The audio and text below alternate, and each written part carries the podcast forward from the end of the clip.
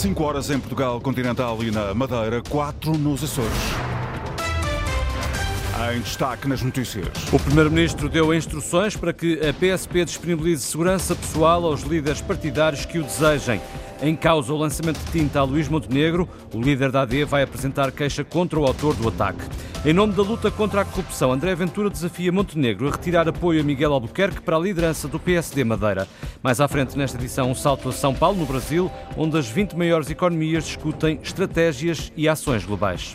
Da mais alta à mais baixa, as temperaturas a esta hora, 21 graus no Funchal, estão 17 Ponta Delgada e Faro, Lisboa 16, 14 no Porto. As notícias com Miguel Soares.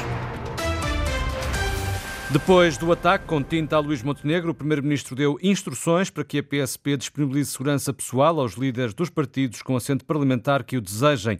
Fonte do gabinete do chefe do governo adianta à agência Lusa que António Costa já falou com Luís Montenegro, a quem transmitiu esta decisão. Esta decisão é tomada depois do líder do PSD ter sido atingido com tinta verde durante uma visita à Bolsa de Turismo de Lisboa. O Presidente da República critica os ataques com tinta acha que já perderam a eficácia, defende Marcelo Rebelo de Sousa. O chefe de Estado não duvida da importância da causa, da causa climática, mas acha que a forma pode não ser a mais adequada. Em democracia, a manifestação é um direito que assiste a todos. A utilização de determinados meios, quando é feita uma vez, é uma novidade. Segunda vez é novidade. A décima quinta já não é novidade. Também já foi em relação a edifícios, ou a sessões, ou a acontecimentos acho que perde eficácia.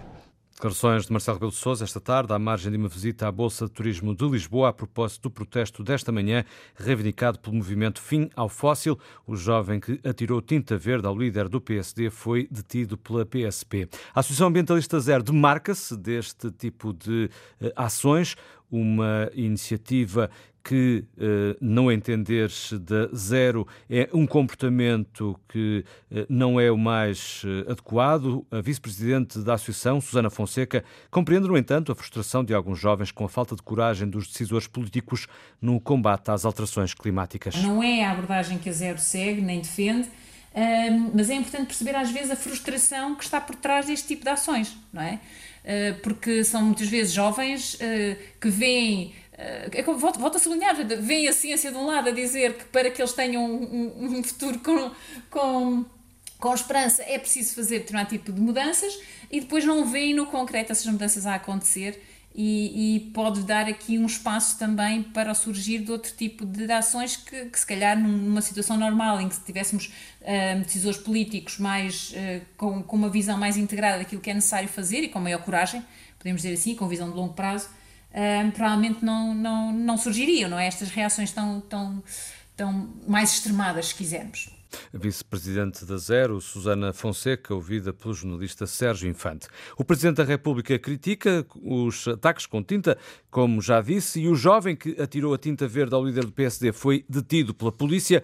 Luís Montenegro vai apresentar ainda hoje uma queixa-crime contra o autor. Uma revelação feita à chegada a um almoço com um grupo de pescadores na costa da Caparica, no Namaral. Montenegro chegou à costa da Caparica quase recomposto. Sim, parcialmente. À beira-mar, com pescadores à espera, Montenegro diz que vai apresentar queixa contra o ativista. Sim, vou formalizar ainda hoje essa queixa. Um ativista diz pouco ambientalista. E é só dizer que, para ambientalista, o protesto não foi muito amigo do ambiente, porque obrigou-me a estar mais de uma hora debaixo d'água só para tirar do corpo e do cabelo, sobretudo, os eh, resquícios da tinta que foi utilizada. O líder da AD recusa qualquer aproveitamento político do incidente desta quarta-feira de manhã. Não, não, não pretendo nada. E garante Montenegro que o episódio não vai marcar a campanha nem desmotivá-lo. Não, pelo contrário, se pode contribuir ainda mais, se isso é possível, para a minha motivação, eh, contribui mais para motivar do que para me desmotivar. Na costa da Caparica, margem sul, Almada, distrito de Setúbal, um grupo de pescadores esperava por Luís Montenegro. Eu já estive com ele, ele já veio aqui com a gente, já estive aqui com a gente no mar ano passado. Eusébio Ferreira, um conhecido do líder da AD,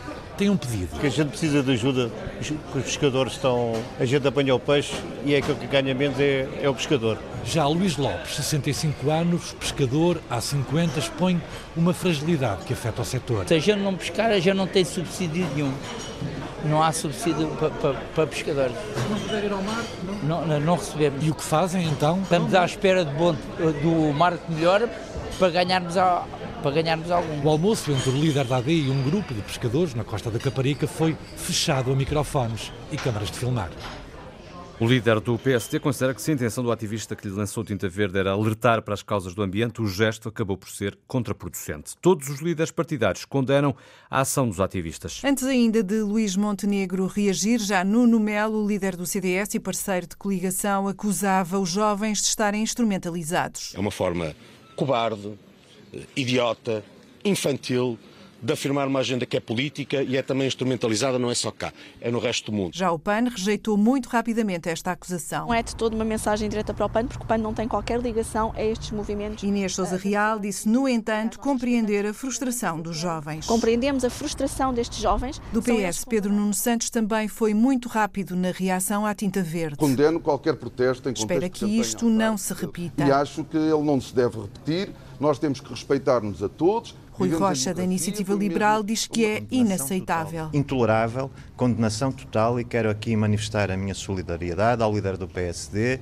Luís Montenegro. André Ventura, do Chega, também condena este ato que diz ser desprezível. É um ato cobarde, não há nenhum político que aceite debater sobre chantagem ou debaixo de violência. O LIVRE também já reagiu pela voz de Rui Tavares. Lamento e desejo que eh, não volte a acontecer, que não aconteça a outros candidatos. Já Mariana Mortágua, do Bloco de Esquerda, no X antigo Twitter, diz que o ataque ao PSD de hoje é um ataque à liberdade na campanha eleitoral e, portanto, um ataque à democracia. As reações a um assunto que fez correr muita tinta nesta campanha eleitoral. O jornalista Alexandra Sofia Costa com as reações dos líderes partidários. André Ventura desafia Luís Montenegro a retirar o apoio a Miguel Albuquerque, à liderança do PSD Madeira, se pretende mesmo combater a corrupção. Doutor Luís Montenegro, eu deixo-lhe um desafio.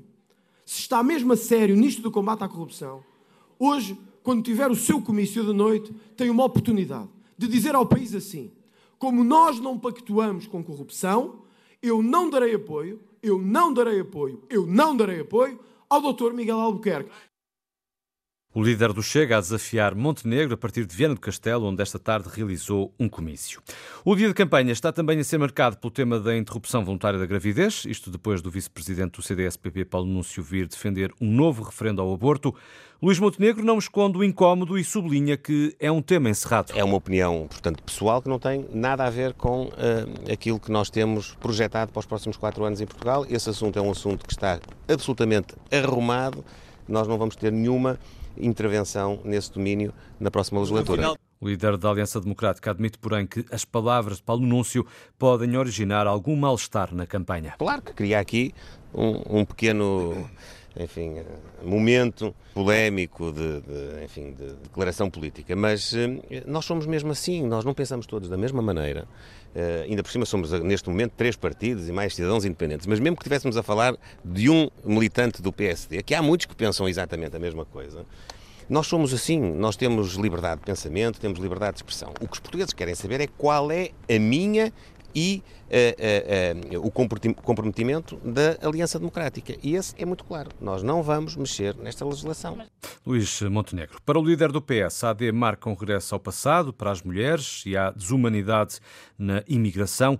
Pedro Nuno Santos lembra que Portugal é um país de imigrantes. Daqui a minutos, às 5h30, na Antena 1, regressamos aos sons de campanha no Vamos a Votos com Natália Carvalho.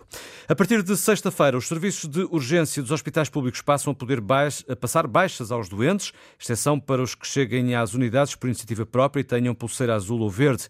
Em causa está o decreto-lei que altera os serviços competentes para a emissão de certificado de incapacidade temporária para o trabalho e que passam a incluir os serviços de urgência, bem como médicos de clínicas privadas ou do setor social. Até agora, os doentes tinham de se dirigir ao médico de família para que fosse emitido certificado de incapacidade temporária. A medida entra em vigor depois da introdução da autodeclaração de doença por compromisso de honra dos utentes, através da linha SNS 24. Desde maio, mais de 300 mil autodeclarações de doença foram emitidas. Em São Paulo, no Brasil, os países que fazem parte do G20, mais oito Estados convidados e várias organizações estão reunidos. Novas ações estratégias para a economia mundial estão no centro deste encontro presidido pelo Brasil e no qual participa também o ministro português das Finanças, Fernando Medina.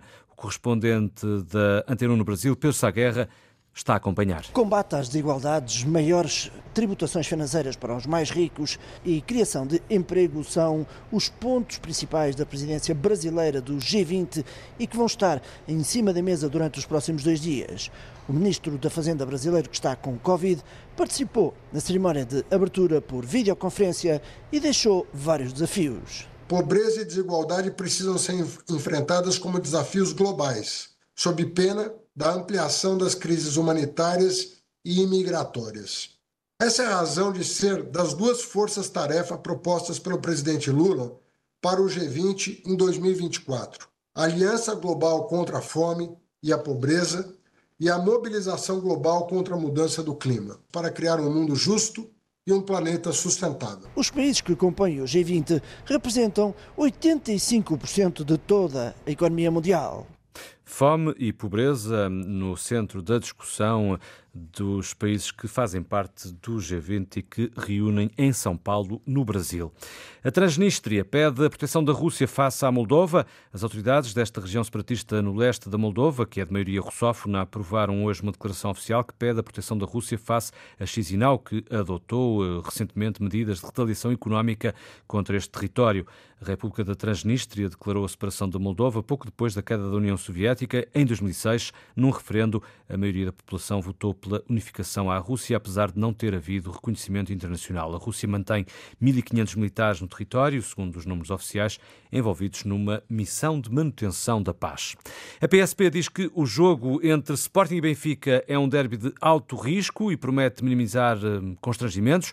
Amanhã os eh, dois eh, clubes jogam a primeira mão das meias finais da Taça de Portugal.